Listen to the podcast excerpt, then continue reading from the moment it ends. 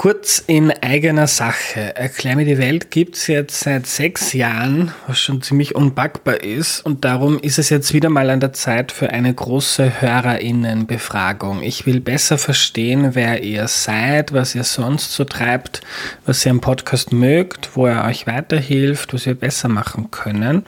Also wenn ihr immer wieder Erklär mir die Welt hört, dann nehmt euch bitte fünf oder vielleicht auch zehn Minuten Zeit auf erklärmir.at slash Umfrage, um einen eurer Lieblingspodcasts in der Zukunft noch besser zu machen.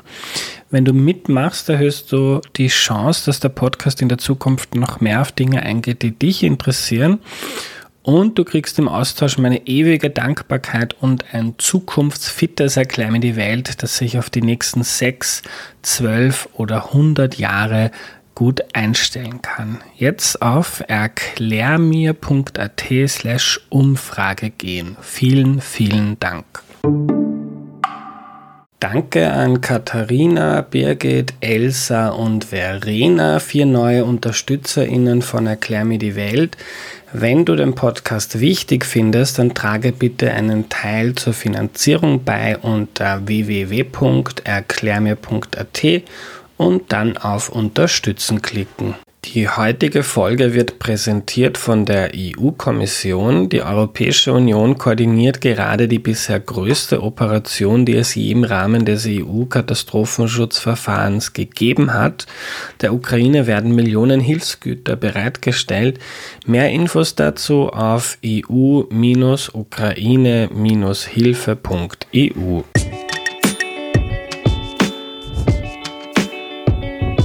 Hallo, ich bin der Andreas und das ist Erklär mir die Welt, der Podcast, mit dem du die Welt jede Woche ein bisschen besser verstehen sollst.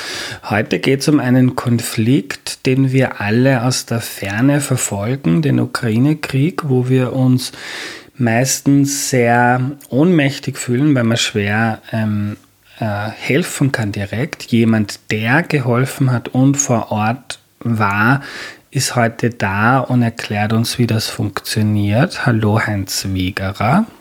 Hallo. Hallo lieber Heinz, magst du dich zu Beginn noch kurz vorstellen, bitte? Ja, sehr gerne. Äh, mein Name ist Heinz Wiegerer. Ich komme aus Oberösterreich. Was man ähm, hört. genau, hört man sicher ein bisschen. ähm, ich bin seit 2018 bei der Organisation Ärzte ohne Grenzen tätig, ähm, wobei man sagen muss, dass ich nicht ein 100% Ärzte der Grenzen Mitarbeiter bin, sondern ich bin immer wieder auch zu Hause in der Privatwirtschaft tätig gewesen. Ähm, man muss verstehen, dass die Einsätze von Ärzten der Grenzen üblicherweise drei bis sechs Monate dauern und in der Zwischenzeit habe ich immer wieder ganz normal zu Hause sozusagen Fuß gefasst. Mhm. Und ähm, komme ursprünglich aus der Ecke Wirtschaft, Logistik, ähm, war da für viele Jahre als Unternehmensberater tätig, als Projektmanager in der Unternehmensberatung und bin seit 2015 eigentlich so ein bisschen in den Bereich äh, der humanitären Hilfe bzw. Entwicklungszusammenarbeit gestoßen. Ich bin seit 2015 ehrenamtlich beim Verein Arbeit mit Afrika tätig in Kenia und so bin ich dann auch in, in, in den Bereich gekommen. Mhm. Heinz, was hast du in der Ukraine gemacht?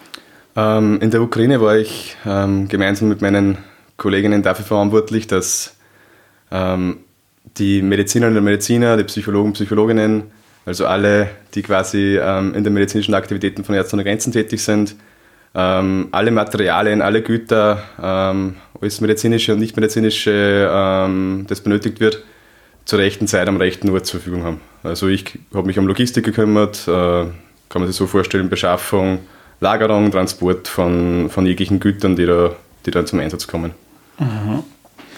Ähm, was für Güter braucht man da? Ja, das ist in der Ukraine eine sehr spezielle Sache.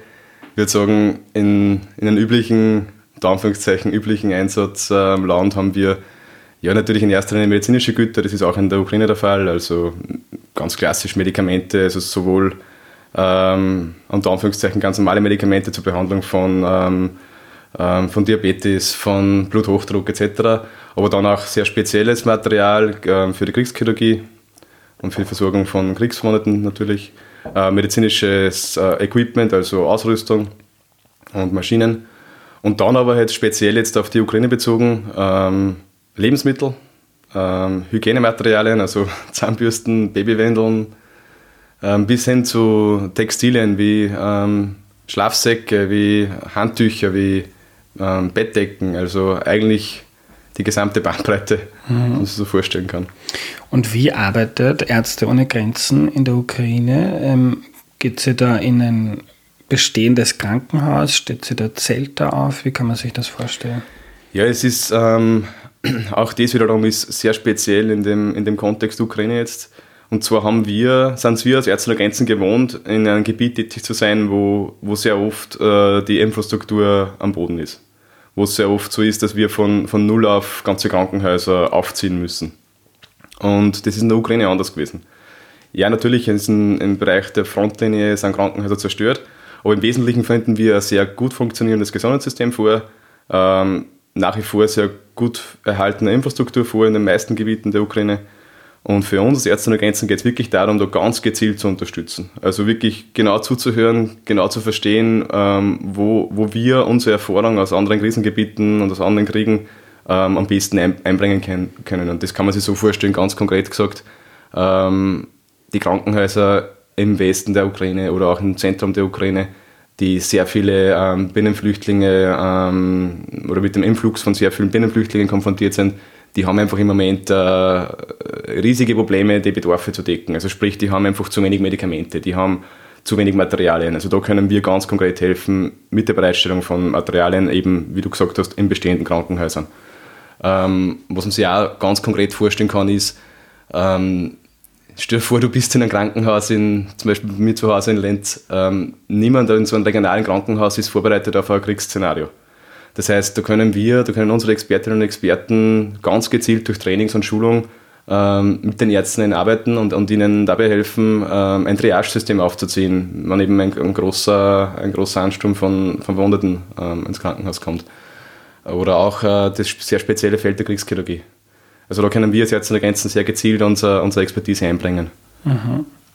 Wo in der Ukraine hast du dich da aufgehalten?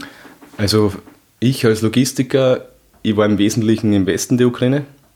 Ähm, ganz einfach deswegen, weil es für uns als, ähm, als Ärzte ohne Grenzen immer Sinn macht, das Logistikzentrum in einem Bereich ähm, des jeweiligen Einsatzlandes zu platzieren, wo man, wo man davon ausgehen kann, dass es relativ lange ähm, sicher ist, um von dort aus dann eben den, den Rest des Landes zu versorgen. Das heißt, in meinem Fall haben wir äh, ein Logistikzentrum in Uschgrad, also es ist direkt an der slowakischen Grenze.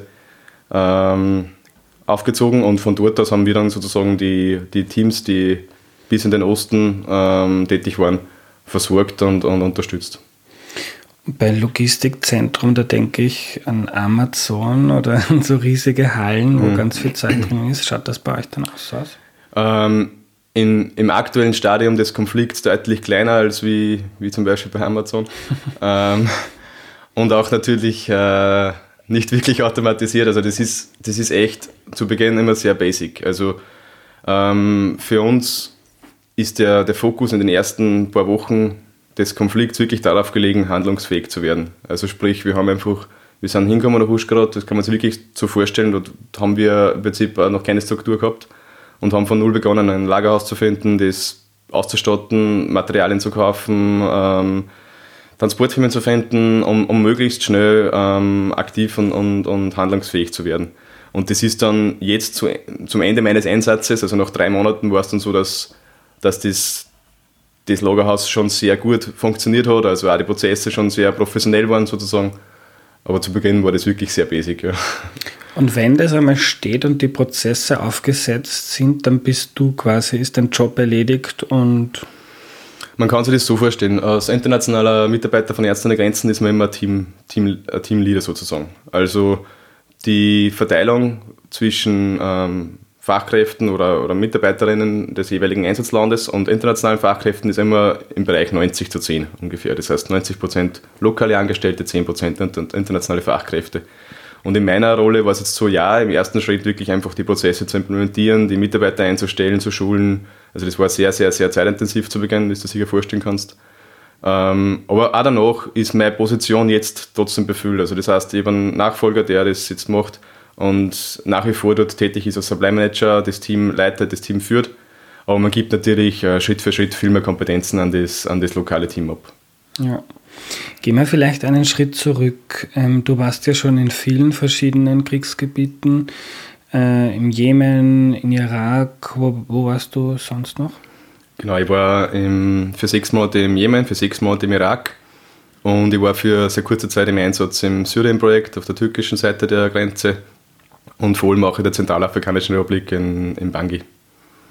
Also du warst schon in vielen ähm, Gebieten, wo die Leute eher nicht Urlaub machen. Mhm. Ähm, mit welchem Gefühl fährst du zu so einem Einsatz oder wie bereitest du dich da im Vorfeld vor?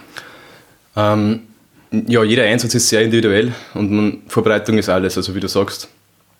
Ähm, ich muss aber ganz ehrlich dazu sagen, für mich ist der Prozess davor deutlich einfacher wie der Prozess danach.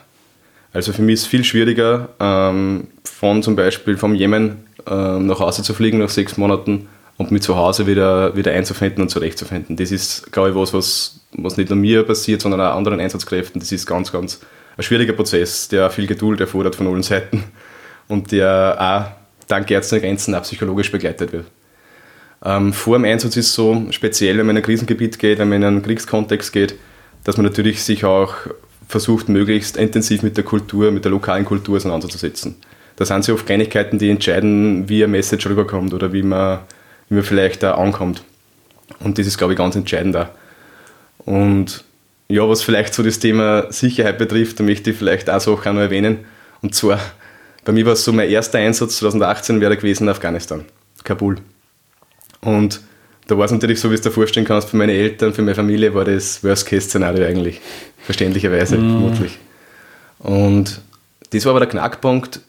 Ich, ich bin dann nie, nie nach Afghanistan gefahren. Und zwar nicht, weil ich, weil ich entschieden habe, bevor nicht, sondern weil Ärzte ohne Grenzen entschieden hat, nein, zu diesem Zeitpunkt aktuell wird, deine, wird dein Einsatz dort ähm, nicht stattfinden, weil einfach Anfang 2018 sehr viele Anschläge waren in Kabul. Das heißt, Ärzte ohne Grenzen hat proaktiv entschieden, nein, du bleibst zu Hause. Wir schicken dich in den Irak. Und Irak war zu dem Zeitpunkt deutlich entspannter. Und das war so der erste Vertrauensbeweis für mich, dieser Organisation gegenüber und auch für meine Familie vor allem. Das heißt, ich habe dann sehr gute Argumente gehabt, meiner Familie gegenüber auch zu sagen, hey, schaut her, wenn es wirklich brenzlig wird und wenn es Probleme gibt, mhm. Ärzte ohne Grenzen riskiert nicht alles und, und sorgt, und sorgt sich um uns. Das heißt, dieses Eingebettetsein in so eine Organisation wie Ärzte ohne Grenzen gibt da schon noch sehr viel Sicherheit. Mhm.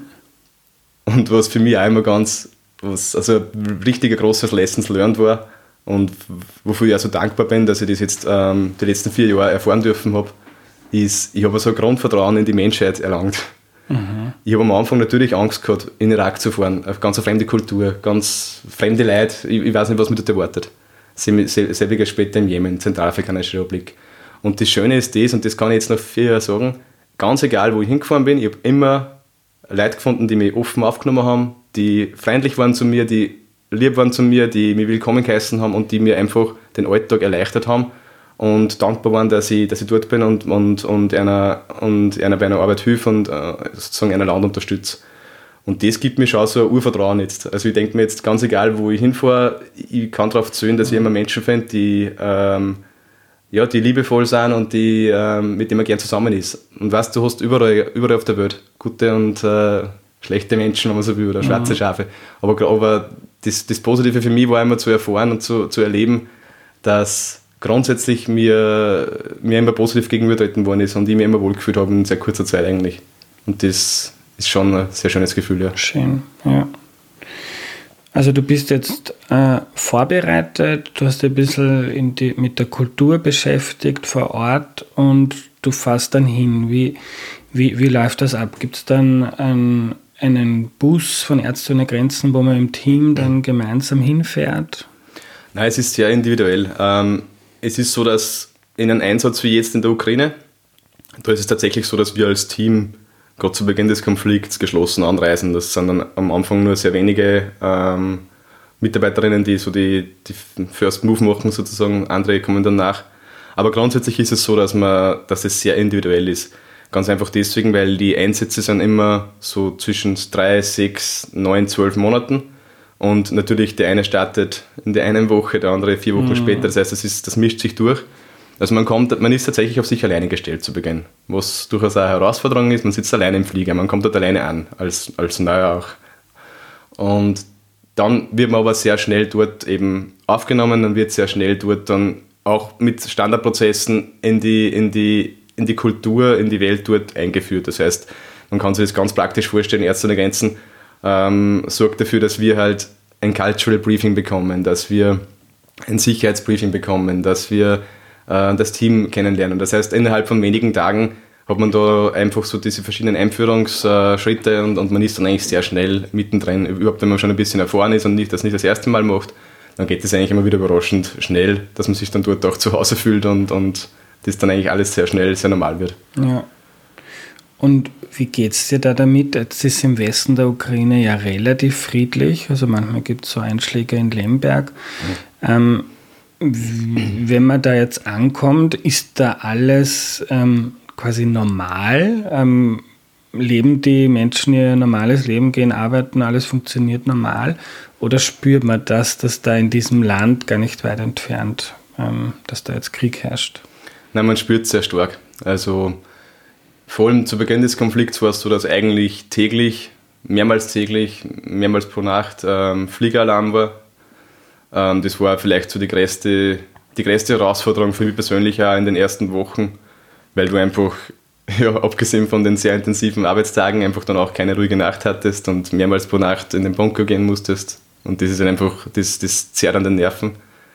Ähm, und zugleich ist aber einfach auch so, dass sehr viele Flüchtlinge, sehr viele Binnenflüchtlinge vom Osten ähm, im Westen angesiedelt sind und dann dort einfach auch Teil der Gesellschaft werden und vor allem auch Kollegen und Kolleginnen ähm, von uns werden. Und das heißt, der Krieg ist da sehr nahe. Also die, die Kolleginnen, die dann wieder, wieder mal tagelang vom, vom Handy sitzen und einfach nur auf eine Nachricht von, von zu Hause hoffen, weil wieder mal tagelang nichts kommt, die können diese Emotionen und diese, diese Sorgen auch nicht vor der Bürotür ablegen. Also das kommt mit rein und da, das ist, liegt auch an uns dann, äh, als Mitarbeiter von, von Ärzte ohne Grenzen auch äh, ja, empathisch zu sein und, und, und zuzuhören und versuchen auch ein bisschen da zu sein. Ja. Und was ich da immer wieder erlebt habe, ist das Dilemma, in dem auch ähm, Mitarbeiterinnen, vom, die im Westen leben, die nicht nur die nicht Flüchtlinge sind, sondern dort zu Hause sind, in diesem Dilemma sie sich auch befinden. Also ich bin immer wieder in Kontakt, auch jetzt noch mit Kolleginnen, und die sagen immer wieder, ähm, sie fühlen sich schuldig, sie fühlen sich, äh, sie haben ein schlechtes Gewissen. Weil sie einfach, ja, sie können sich im Moment, sie können ins Restaurant gehen, sie können sich mit Freunden treffen, sie können eine Familie sehen und andere können es nicht andere, andere Landsleute können es nicht. Und das ist im Moment ein sehr schwieriges Dilemma für die, für die Menschen. Vor allem, weil es hat am Anfang keiner geglaubt, dass es so lange dauert. Es hat eigentlich jeder, jeder erwartet, das ist eine Sache für ein paar Tage. Und halt vielleicht ähm, mit einer anderen Erwartungshaltung als wie von der anderen Kriegspartei, aber ähm, es hat keiner geglaubt, dass das wochenlang oder vielleicht sogar monatelang jetzt ähm, dahin gehen wird. Und jetzt kommen die Leute in eine Situation, wo sie sich arrangieren müssen, dass vielleicht längerfristig ähm, das ihr Leben begleiten wird. Und das ist gerade eine sehr große Herausforderung für viele Menschen auch im Westen. Ja. Ah, da brauchst auch du eine sehr dicke Haut, wenn du da tagsüber zumindest funktionieren musst und ähm, Leute managen, Prozesse aufsetzen. Dann darf man ja auch nicht die ganze Zeit irgendwie ja, trauern oder, oder sich Sorgen machen, oder? Genau, nein, man, man, muss schon, man muss schon auch quasi äh, versuchen, positiv zu bleiben und äh, ja, lösungsorientiert zu bleiben, trotz aller Widrigkeiten.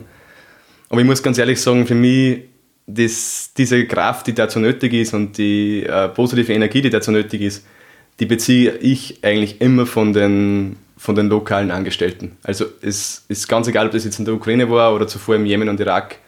Für mich war es immer wieder so, für mich ist es ein temporärer Arbeitsort, der nicht ideal ist.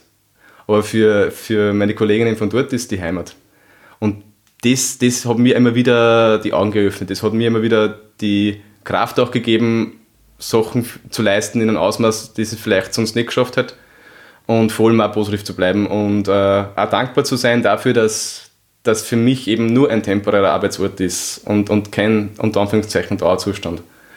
Und ja, die, die Art und Weise, wie da die Kolleginnen und Kollegen jetzt in der Ukraine vor allem auch, aber auch im Jemen und im Irak ähm, da vorangegangen sind und jeden Tag mit einer Motivation wieder ins Büro kommen sind und ähm, das ist ansteckend und das, ähm, das hat mich immer wieder mitgerissen. Ja. weil das dann vielleicht auch ein Umgang ist, wenn man jetzt selber ein Flüchtling ist, der im Westen in der unter Anführungszeichen Sicherheit ist, im Westen in der Ukraine. Oder vielleicht auch ein gutes Gefühl ist, wenn man dann da mitarbeiten kann, weil man was zurückgeben kann quasi oder den anderen helfen kann. Genau. Genau, also diese Solidarität, also diese, ähm, in der Ukraine war das jetzt so eine Freiwilligenkultur. Ähm, es hat eigentlich jeder, jeder hat versucht, irgendwas zu machen. Und jeder hat, war aktiv vom, von Tag 1 weg und hat irgendwie versucht, ähm, seinen Teil ähm, zu leisten. Und das war dann, das ist so weit gegangen, dass wir zu Beginn echt Probleme gehabt haben, dass wir Menschen finden, die bei uns auch eine Bezahlung akzeptieren. musst du mir vorstellen, das ist so eine blöde Situation eigentlich. Aber natürlich, für uns als Ärzte der Grenzen, wir wollen ja professionelle Angestellte, wir wollen ja nicht Freiwillige, zumindest nicht für einen längerfristigen Zeitraum, zu Beginn schon, ja. Und das war eine totale, äh, ganz eine witzige Situation. Also Beginn, wie wir dann die Gehälter ausbezahlt haben, und wir haben gesagt, nein, wollen wir eigentlich nicht. Also total witzig, ja. Ähm, und ja, es, es, ist eigentlich bis heute so. Und jetzt sind es ja doch schon über vier Monate. Und bis heute ist es so, dass man das, dass man das spürt, dass ähm, jeder seinen, seinen Beitrag leisten will und irgendwie mithelfen will. Ja. Und natürlich, das ist in, einer, in einem Land wie Jemen dann irgendwann einmal anders. Wenn der Krieg sieben Jahre dauert, acht Jahre dauert, wenn schon vorher sehr vieles im Orgen war und schon vorher mhm. die Menschen zum Teil nicht die Ressourcen und Kapazitäten hatten, um, um selbst für die eigenen Grundbedürfnisse sorgen zu können. Das ist natürlich die Ausgangslage ganz andere. Ja. ja. Ähm, kommen wir nochmal zur praktischen Logistik. Also du bist jetzt dort ähm, und die Aufgabe war, äh, ein Lagerhaus zu finden und mit Dingen zu befüllen, die gebraucht werden im Umkreis oder von Ärzte ohne Grenzen und von lokalen Krankenhäusern. Ähm, und die Logistik aufzusetzen, also dass das erstens zu euch ins Lagerhaus kommt und dann vom Lagerhaus zum Ort, wo es gebraucht wird. Genau, das kann man wirklich so, so einfach zusammenfassen. Im Wesentlichen. ja, ist total cool, dass du das so zusammenfasst, weil es ist für mich immer voll schwierig, es zu erklären. ähm, aber im Wesentlichen ist das, ja, es ist ja absolut keine Rocket Science. Also das, es ist einfach, es geht darum in der Logistik, also ich sehe mich meistens als, als People Manager. Ich bin, ich, bin kein, ich bin kein Techniker, ich bin nicht der Experte in, in jedem von dem ähm, Bereich, der, der in der Logistik da reinspielt Ganz, ganz im Gegenteil. Aber was ganz wichtig ist in meiner Rolle ist, ähm, viele Menschen unter den Hut zu bringen, äh, viele Bedürfnisse unter den Hut zu bringen und dann auch viele Unebenheiten auszugleichen. Also wenn, du kannst dir so vorstellen, in, ein, in einem üblichen Projekt und auch jetzt in der Ukraine, ähm, diese Wertschöpfungskette, wie man das nennt, die, die beginnt ja beim, beim Lieferanten, der diese, das Medikament zum Beispiel ähm, in seinem Lager irgendwo einpackt bis, und endet beim ähm, bei der Ärztin, bei dem Arzt, äh, der das dann an den Patienten gibt. Und, und dazwischen passiert sehr viel. Mhm. Und alles, was dazwischen passiert, ist, ist unser Job, ja. Und was waren dann, also fände ich auch interessant, wie das dann in Ländern ist, wo weder Infrastruktur noch ähm, Wirtschaftskraft vergleichbar ist mit der, mit der Ukraine oder wo vielleicht einfach auch der, der Krieg schon sehr viel ähm, verwüstet hat. Es wäre wahrscheinlich viel schwerer gewesen, so ein, ein Lager mit Lieferanten aufzubauen und Transporteuren. Ähm, jetzt zum Beispiel im Donbass, wo schon sehr viel zerstört wurde. Also war das in der Ukraine, also da wo, da wo du warst, noch relativ easy, weil da hat es Supermärkte gegeben und funktionierende Strukturen. Ja, schon. Ähm, im, Vergleich, Im Vergleich zum Jemen zum Beispiel ja. Aber mm, auch in der Ukraine haben wir sehr viele Herausforderungen gehabt. Also speziell zu Beginn des Konflikts. Also ich bin dort Anfang Mitte März hingekommen und der Krieg hat ja bekanntlich am 24. Februar begonnen. Ähm, haben die Märkte verrückt gespielt. Also es, du hast einfach, es war eine sehr hohe Volatilität drin. Wir haben am Tag 1 ähm, Produkte in guten Mengen vorgefunden, die am Tag 2 nicht verfügbar waren. Und das macht unser Leben natürlich sehr schwer. Und es war insgesamt, wir, haben's, wir haben immer gescherzt drüber, wir haben immer gesagt, es ist alles sehr dynamisch, um das halt irgendwie positiv auszudrücken. Dann haben wir gesagt, heute ist wieder ein dynamischer Tag. Ähm, du musst dir so vorstellen, es spielt ja, es hängt ja alles zusammen. Also wir haben zum Beispiel dann entschieden, okay, wir, wir finden gewisse Produkte nicht im lokalen Markt, okay, wir bringen es aus dem Ausland. Ähm, einerseits für uns ist es immer naheliegend, in Bordeaux ist unser Logistikzentrum von Ärzte ohne Grenzen. Es ist zwar sehr weit, aber ja, da sind jetzt Sachen einfach verfügbar und auch schon Wo, so. wo ist das? In Bordeaux in Frankreich. Ah, Bordeaux. Ja. Mhm, ja. Ähm, und auf der anderen Seite dann natürlich ähm, gerade in Uschgarod, denn die, die große Nähe oder die, die äh, sehr angenehme Nähe zur Europäischen Union, zur Slowak slowakischen Grenze, wo es natürlich auch sehr gute äh, Lieferanten gibt. Das heißt, wir haben dann einfach sehr schnell entschieden, okay, wir bringen Sachen vom, vom Ausland rein. Und du musst dir so vorstellen, natürlich, ähm, wenn du jetzt das so planst, du willst ja die Dinge nicht ewig auf Lager haben, das ist ja nicht dein Ziel. Das Ziel ist ja nicht, das Lager aufzubauen, das Ziel ist, da ein Transitlager zu machen. Ja. Und die Dinge dann sehr schnell in den Osten zu bringen oder in die Zentrum, ins Zentrum der Ukraine, wo eben unsere Projekte im Wesentlichen stattgefunden haben. Und du musst dir so vorstellen, du brauchst ja dann einen Transporteur für das. Der Transporteur, den kannst du nicht heute anrufen für morgen, sondern das musst du mindestens drei Tage davor arrangieren. Und dann musst du noch Glück haben, dass der Treibstoff verfügbar ist, weil das ist auch ein Problem, das war auch ein Problem in der Ukraine. Ähm, jetzt hast du deinen LKW, der kommt zum Beispiel von Bordeaux oder der kommt von, Slo von der Slowakei. Der hat wiederum diese Unsicherheit, der weiß nicht, er hat keine Ahnung, wie lange er an der Grenze aufgehalten wird. Das kann dauern von drei Stunden bis zu sieben Tage. Und dazwischen musst du noch rechnen, okay, dieser LKW muss entgegengenommen werden. Für das brauchst du Menschen, die da helfen. Ähm, es dauert auch wiederum ein, zwei Tage, bis wir es umverpacken und in kleinere Chargen für einen kleineren Transporter dann für den Osten äh, vorbereiten. Das heißt, in dieser ganzen Kette gibt es sehr viele wenn, wenn, wenn. Also wenn man gesagt, mhm. wenn man einen Plan A, B, C gemacht und dann haben wir gesagt, okay, if, if this, if this, if this und dann verhandelst du dich halt vor und, und ähm, versucht irgendwie mit Wahrscheinlichkeiten sogar zu arbeiten. Also ganz, ganz, mhm. ganz einfach gesagt, aber ähm, es ist oft von außen gar nicht so einfach zu verstehen, wie, wie komplex ein so ein Konstrukt dann wird, damit das Ding dann eben am Ende des Tages ähm, zum Beispiel in, in Kropowinitsky, ist in der Zentralukraine, wo wir ein Projekt haben, ähm, landet, wenn es ursprünglich von Bordeaux kommt und dazwischen ja sehr viel passiert. Also da gibt es sehr viele Zusammenhänge und sehr viele Abhängigkeiten voneinander und, und uh, ja, da, das kann durchaus auch oft ein bisschen zur Frustration führen auf, auf verschiedenen Seiten, also auch zum Beispiel seitens der Transporteure, wenn man ihnen zum siebten Mal die, die, den Transport verschieben, weil sie halt der LKW verzögert hat oder whatever. Ja. Also das ist halt oft sehr, da muss man sehr ähm, diplomatisch sein und in meiner Rolle eben, wie gesagt, um das zusammenzufassen nochmal, ähm, versuchen alles unter den Hut zu bringen und kalmierend zu wirken und halt ja, nicht den Kopf in den Sand zu stecken und einen kühlen Kopf zu bewahren. Ja. Also nicht so wie in, in Inzersdorf, wo die Supermärkte ihr Lager haben und wo wenn, wenn nur mehr, ich weiß es nicht, 1000 Windeln da sind, dann geht automatisch ein Auftrag hinaus und dann werden wieder welche nachgeliefert und das funktioniert alles smooth. Also so, Na, das, so kannst das, du nicht arbeiten. Genau, das geht ja. in, einen, in einem Krisenkontext im, im Regelfall nicht aus. Ne? Ähm, das ist in der Ukraine noch relativ easy gewesen, weil wir in der Ukraine vor allem jetzt zum Ende ähm, viele sehr gute und zuverlässige lokale Lieferanten identifiziert haben. Du kannst dir das so vorstellen, es war so eine Welle. Am Anfang war irgendwie so die Schockstarre und alle Lieferketten sind, sind gebrochen kurzzeitig und dann haben sich alle arrangiert und jetzt funktionieren Dinge einfach auch wieder. Also es ist total schön. Das ist sozusagen so die Erfolge des Logistikers eigentlich. Es war total schön für mich, dass wir an an Textillieferanten für, für Handtücher, für Bettwäsche etc. gefunden haben. Der ist in Dnipro, also direkt an der, an der Front eigentlich, unweit der Front zumindest. Und der ist jetzt unser, unser Hauptlieferant für diese Produkte, die wir vorher von, von Bordeaux quasi durch halb, durch halb Europa ähm, geschifft haben, äh, transportiert haben.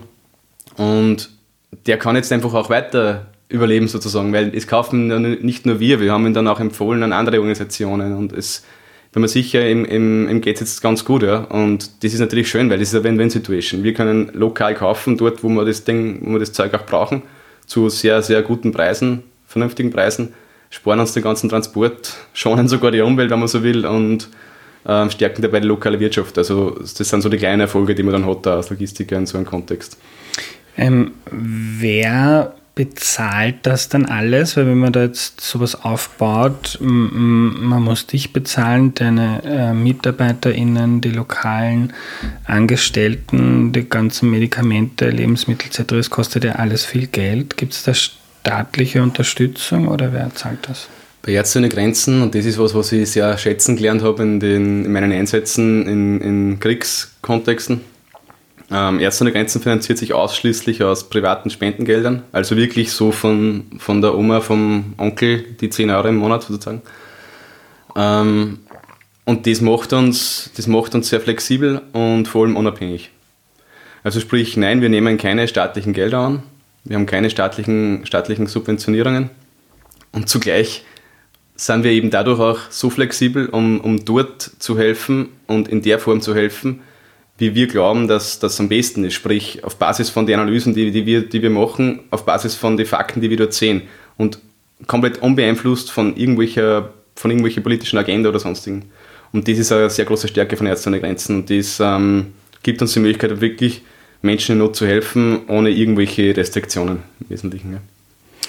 Ja. Äh, du hast jetzt vorhin erwähnt, ähm, Treibstoff war so ein Thema, das hat man auch immer wieder gelesen in den Medien. Äh, dass da große Knappheiten gab. Kannst du erzählen, was waren so die schwierigsten Dinge, die zu beschaffen waren und wie habt ihr das gelöst? Ja, es war, also es ist im Wesentlichen ja wirklich Treibstoff gewesen. Also Treibstoff war das, was uns, und das kennen wir auch von anderen Krisengebieten, äh, Treibstoff ist das, was uns am meisten Kopfzerbrechen bereitet, ja. Ähm, weil einfach so viel dran hängt. Also es ist ja nicht nur neuliegenderweise der Transport, der dadurch beeinflusst wird, sondern sehr oft ist es so, dass äh, Treibstoffknappheit ähm, auch einfach die Preise von vielen anderen Produkten in die Höhe treibt. Mhm. Und das war eigentlich für uns die, die größte Herausforderung, auch jetzt in der Ukraine wieder. Und ähm, ja, das, da kann ich mich auch erinnern, zum Beispiel an meinem Einsatz in der Zentralafrikanischen Republik in Bangi. Da haben wir teilweise ganze Krankenhäuser, die Stromversorgung ganzer Krankenhäuser mit Dieselgeneratoren am Leben erhalten. Und, und da war es dann auch oft so, dass einfach geheißen hat, okay, es gibt im Bangi keinen Diesel mehr. Und wenn es im Bangi keinen Diesel mehr gibt in der Hauptstadt, dann gibt es im Land keinen Diesel mehr. Und da ist halt dann schau so, dass du als Logistiker, als Verantwortlicher für die Beschaffung dann schon halt nervös wirst. Ja. Also das ist, das ist sicher, das ist sicher das, das, das Gute, das uns um, um die größten Probleme bereitet immer wieder. Ja. Und wo, wo hast du im Bangi dann Diesel herbekommen? ja, da muss man dann kreativ werden. Also im konkreten Fall im Bangi war es so, dass, ähm, dass da ja, ganz sagen wir so, gewiefte Geschäftsmänner gegeben hat, die dann halt ähm, grenzübergreifend den, den, den Diesel ins Land gebracht haben auf, auf ja, alternativen Wegen. das hat uns halt in dem Fall dann geholfen. Ja. Mhm. Und wie war das in der, in der Ukraine dann mit dem Treibstoff? In der Ukraine war es so, dass ähm, insofern besonders herausfordernd war, weil der Treibstoff wurde rationiert. Das heißt, es war eben nicht so, dass, okay, jetzt ist der Tag X und der Treibstoff ist aus. Das war nicht der Fall, sondern es wurde eben proaktiv bereits der Treibstoff rationiert, damit eben das nicht passiert. Ähm, was aber jetzt für uns als, als, Organisation oder vor allem für unsere Transportpartner natürlich nicht leichter macht, weil ähm, ich glaube, da war es dann, dann so, dass du einmal tanken, glaube ich, nur 10 oder 20 Liter tanken durftest. Und das ist natürlich bei einem LKW nichts. Mhm. Aber es ist schon so, dass ähm, mit Voranschreiten des Konflikts dann auch eben ganz praktische Lösungen, auch speziell für Hilfsorganisationen gefunden wurden, ähm, die dann eben von diesen Regelungen ausgenommen wurden. Also gerade von, ähm, von Seiten der, der Behörden wurden da schon auch Anstrengungen unternommen, um unsere Arbeit nicht zu blockieren, sondern trotzdem zu unterstützen. Ja. Aber ihr fahrt dann ganz normal zur Tankstelle oder gibt es da Großlager? Nein, Im Moment ist es so, dass wir ähm, in der Ukraine ja zumindest bis zu dem Zeitpunkt, wo ich im Land war, noch keine eigenen LKWs ähm, im Einsatz gehabt haben, sondern einfach ganz, ganz auf einen ganz normalen, regulären Transportmarkt zugegriffen mhm. haben. Und da ist dann sozusagen, ja, das ist dann quasi unter Anführungszeichen nicht mein Bier, sondern das regelt dann der Transporter. Mhm. Natürlich, ähm, man, man spürt es dann, weil ähm, erstens einmal die Preise gehen hoch, wenn, wenn Diesel knapp wird, also auch die Transportpreise. Und andererseits einfach ähm, die, die Transportfirmen sind unzuverlässiger geworden. Also es war dann einfach so, dass uns die, den, den Ladetag mehrmals verschoben haben, weil sie einfach gesagt haben, sie haben nicht ausreichend Treibstoff gefunden oder dass dann einfach auf halber Strecke der Treibstoff aus war und er hat dann tatsächlich auch auf der Tankstelle nichts mehr bekommen, dann hat sich das wieder verzögert. Aber ja, das lässt sich alles irgendwie lösen dann. Mhm. Kannst du noch ein bisschen erzählen von deinem Alltag dort? Du hast vorhin schon gesagt, ähm, tagsüber sehr anstrengend, nachts dann oft auch in dem Bunker, Fliegeralarm und so weiter. Ähm, kann man da auch unter Anführungszeichen eine gute Zeit haben, sich mal zusammensitzen, ähm, Feierabend genießen oder ist das illusionär? Ja, definitiv und das ist, glaube ich, unglaublich wichtig. Ähm, natürlich, das war jetzt nicht die, das war jetzt nicht die Situation, in der man laute Musik auftritt und Party macht. Das ist ganz klar, das versteht jeder. Aber was schon sehr wichtig ist, ist, dass man sich als Team Zeit nimmt, um, um gemeinsam einfach einmal was anderes zu machen. Sprich, einfach einmal über irgendwas zu reden, was nichts mit der Arbeit zu tun hat. Vielleicht einmal, kann mich erinnern, über Österreich gegen Frankreich, glaube ich, das Fußballspiel. Ähm, das auf der Leinwand anzusehen gemeinsam. Also solche Sachen, einfach, einfach irgendwas anderes zu machen. Oder einmal durchaus auch in ein Restaurant zu gehen. Ähm, oder vielleicht im Idealfall gemeinsam Sport zu machen. Ähm, das ist schon sehr wichtig. Und natürlich, das, das ist in den ersten Wochen des Konflikts ein bisschen in den Hintergrund geraten, einfach deswegen, weil die Arbeitstage da sehr, sehr lang waren. Also da haben wir wirklich oft 14 Stunden Tage gehabt. Dann fällt man einfach ins Bett und schlaft. Mhm. Aber man, man muss es so vorstellen, das ist ja das Besondere auch immer wieder, man, man lebt ja gemeinsam. Also das kannst du dir so vorstellen, das Büro, in dem Fall war es war im, im Erdgeschoss und die Schlafräume waren im ersten Stock und man ist ja ständig beisammen. Das heißt, mhm ähm, man frühstückt gemeinsam, man, man isst gemeinsam zu Abend, man ähm, hat gemeinsam Lunch, wenn es zeitlich möglich ist. Das heißt, man hat so ein bisschen ein Familienleben trotzdem irgendwie und versucht halt sich da gegenseitig auch zu stärken, zu stützen. Das ist nicht immer einfach, aber ich habe da eigentlich schon bisher immer sehr positive Erfahrungen machen dürfen, dass man dann trotzdem irgendwie im selben Boot sitzt und sie ja, ja, nachdem jeder irgendwie fernab der Heimat ist, fernab der Familie ist und der Freunde ist, dass man sich dann schon gegenseitig einfach hilft und, und zuhört und unterstützt. Ja. Das ist sehr wichtig. Du hast zu Beginn gesagt, dass die Zeit danach so schwierig ist. Wie geht es dir jetzt damit? Ähm, ja, immer noch nicht recht gut, muss ich ganz ehrlich sagen. Es ist, es ist sehr herausfordernd für mich immer wieder, ähm, die Menschen, mit denen ich dort sehr eng war, also speziell meine, meine lokalen Kolleginnen, zurückzulassen und nach Hause zu gehen in mein unter Anführungszeichen normales Leben und das hinter mir zu lassen. Vor allem in einer Situation jetzt wie in der Ukraine, wo jeder über Ukraine spricht.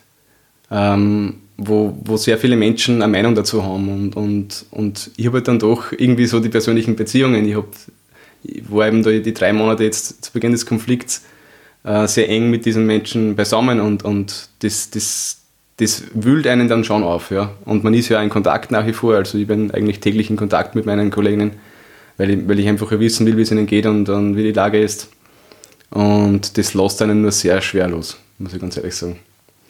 Und ist das dann so das schlechte Gewissen, weil ich lebe in Ruhe, in Sicherheit und die nicht? Oder? Nein, für mich ist nie ein schlechtes Gewissen gewesen. Also zum Beispiel auch noch in Jemen, es war kein schlechtes Gewissen.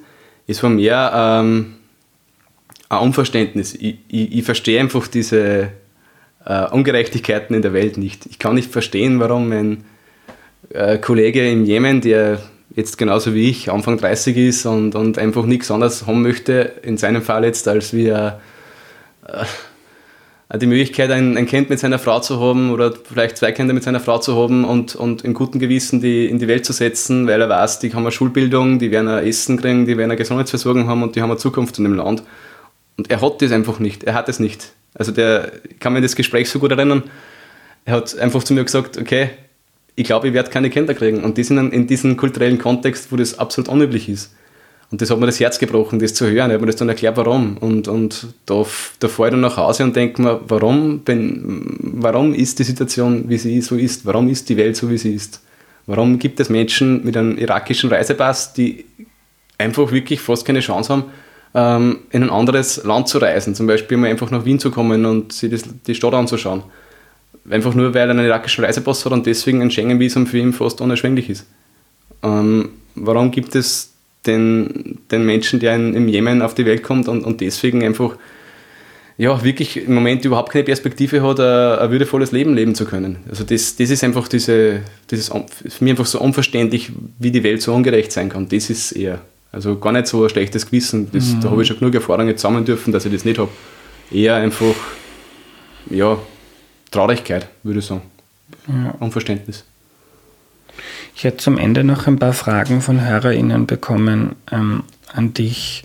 Also eine, die, die erste von der Julia, die haben wir eigentlich eh schon abgehandelt, nämlich wie das ähm, im Kriegsgebiet mit Supermärkten etc. funktioniert. Aber wenn wir jetzt mal vielleicht von der Westukraine in die Ostukraine blicken, weißt du, wie das dort ist mit dem Einkaufen und so? Ja, also es ist schon so, dass natürlich in, in, vielen, in vielen Gebieten, in vielen Städten der Ukraine, also ganz ähm, in dem Gebiet, wo jetzt die, die, Kampfverhandlungen stattgefunden haben, dass natürlich Lieferketten abgerissen sind. Aber grundsätzlich zum Beispiel, ich weiß sehr gut von Odessa, da war es bis, bis jetzt eigentlich so, dass, dass in dem Supermarkt dort eigentlich auch die meisten Dinge sehr gut verfügbar waren. Also ich finde das schon einmal überraschend, wie gut solche Sachen auch im Kriegskontext funktionieren. Und ich möchte da kurz vielleicht noch äh, eine Anekdote erzählen vom Jemen. Oder zwei eigentlich. Die eine ist, ich war dort in einem Supermarkt in, in Sanaa in der Hauptstadt.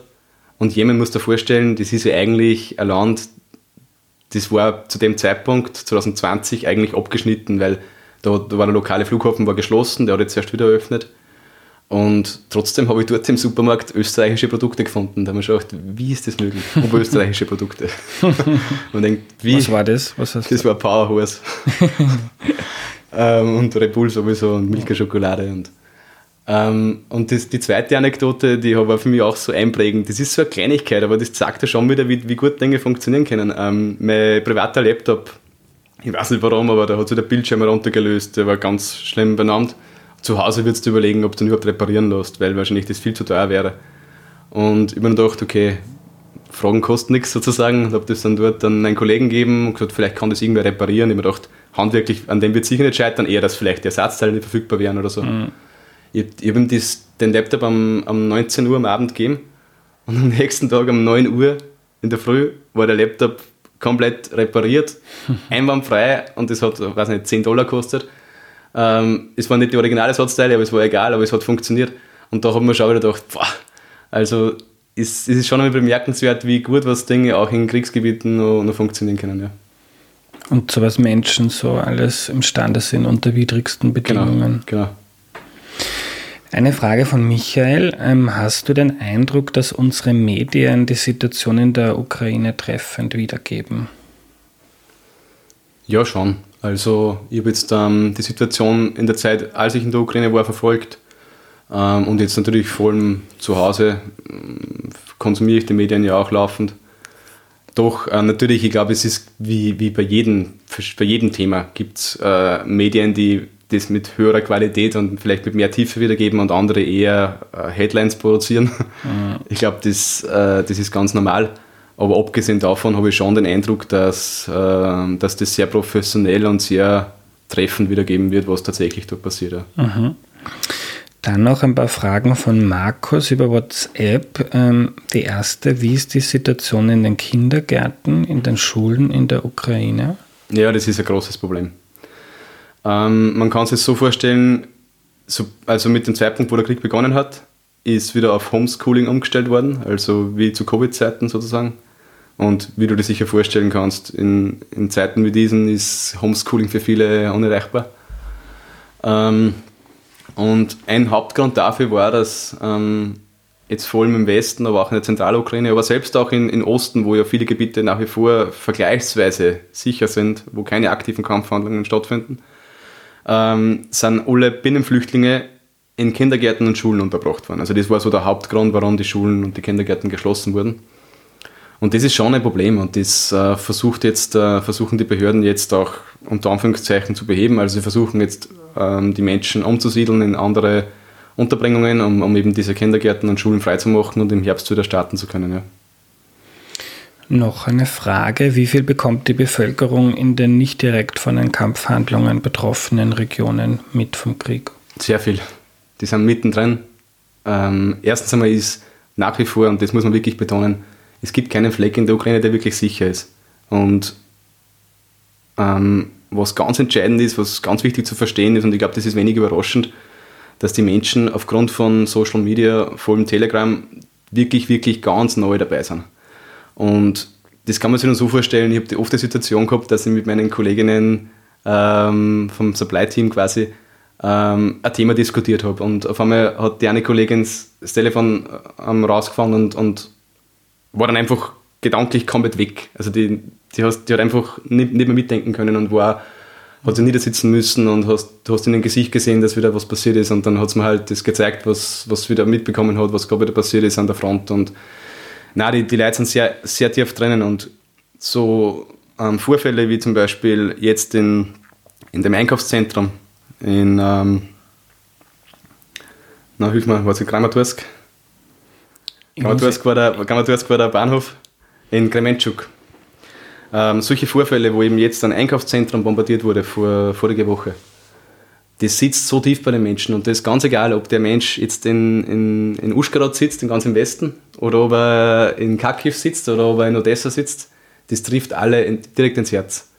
Und das waren ein paar so, ein paar so Vorfälle. Das, war, das waren die Gräueltaten in Butscha, das, waren, das war der Angriff auf den Bahnhof in äh, Kramatorsk und das war jetzt der, der Angriff auf das Einkaufszentrum, das bei den Menschen wirklich äh, sehr tief einbrennt. Ja.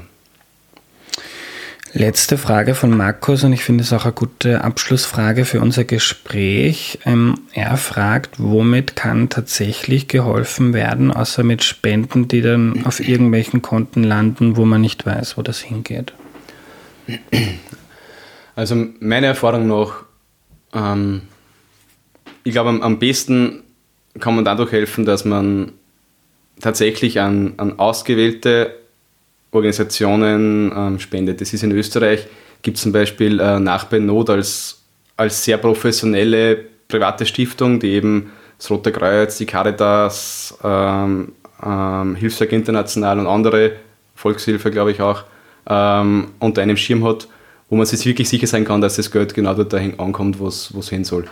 Ähm, oder eben natürlich ähm, Direktspende, zum Beispiel an Ärzte ohne Grenzen ähm, ich kann da jeden beruhigen. Also das landet nicht auf irgendeinem Konto, wo man noch nicht weiß, was passiert, sondern ich glaube, ich habe heute ein bisschen erklären können, was damit passiert. Also ich, ich lege da meine Hand dafür ins Feuer. Wenn man an eine österreichische Organisation, an die führenden österreichischen Organisationen jetzt für die Ukraine spendet, dann, dann gibt, man, gibt man das Geld in, in gute Hand sozusagen und dann wird damit auch wirklich Menschen dort vor Ort geholfen.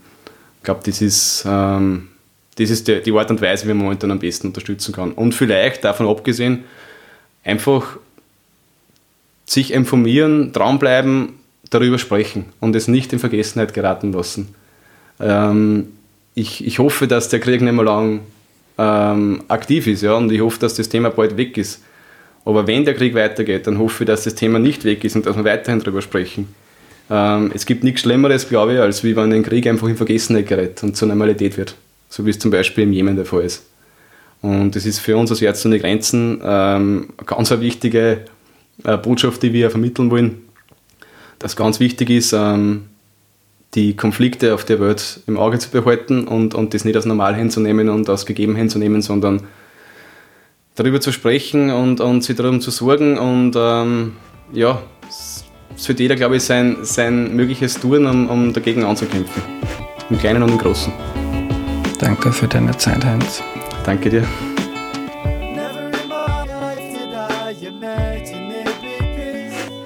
Was nehme ich mir mit? Mich hat die Folge vor allem emotional sehr bewegt. Ich fand es sehr spannend, technischen Details, wie die Arbeit vor Ort funktioniert, welche Strukturen es da braucht, Einkäufer, Transporteure, Lagerleiter.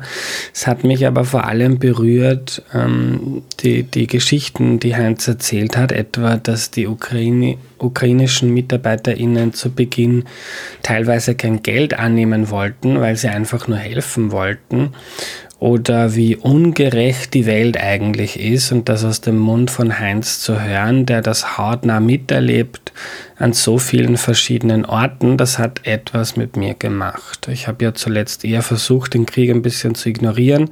Ich finde, das ist dann zwischendurch auch mal okay, weil man kann auch nicht ständig ähm, sich fertig machen deshalb, aber der Aufruf von Heinz am Ende, der sitzt. Nächste Woche ist im Podcast eine Psychologin zu Gast. Ich bin die nächsten Tage in Graz zum Recherchieren und nehme dort auch zwei Interviews auf, unter anderem mit Katja Korkoran, einer Sozialpsychologin, die dazu forscht, warum wir uns ständig mit anderen Menschen vergleichen. Extrem interessant. Erklär mir die Welt hilft dir dabei, die Welt mit wenig Aufwand besser zu verstehen. Hilf du dabei, den Podcast mitzufinanzieren auf www.erklärmir.at. Danke fürs Zuhören und bis nächste Woche, euer Andreas.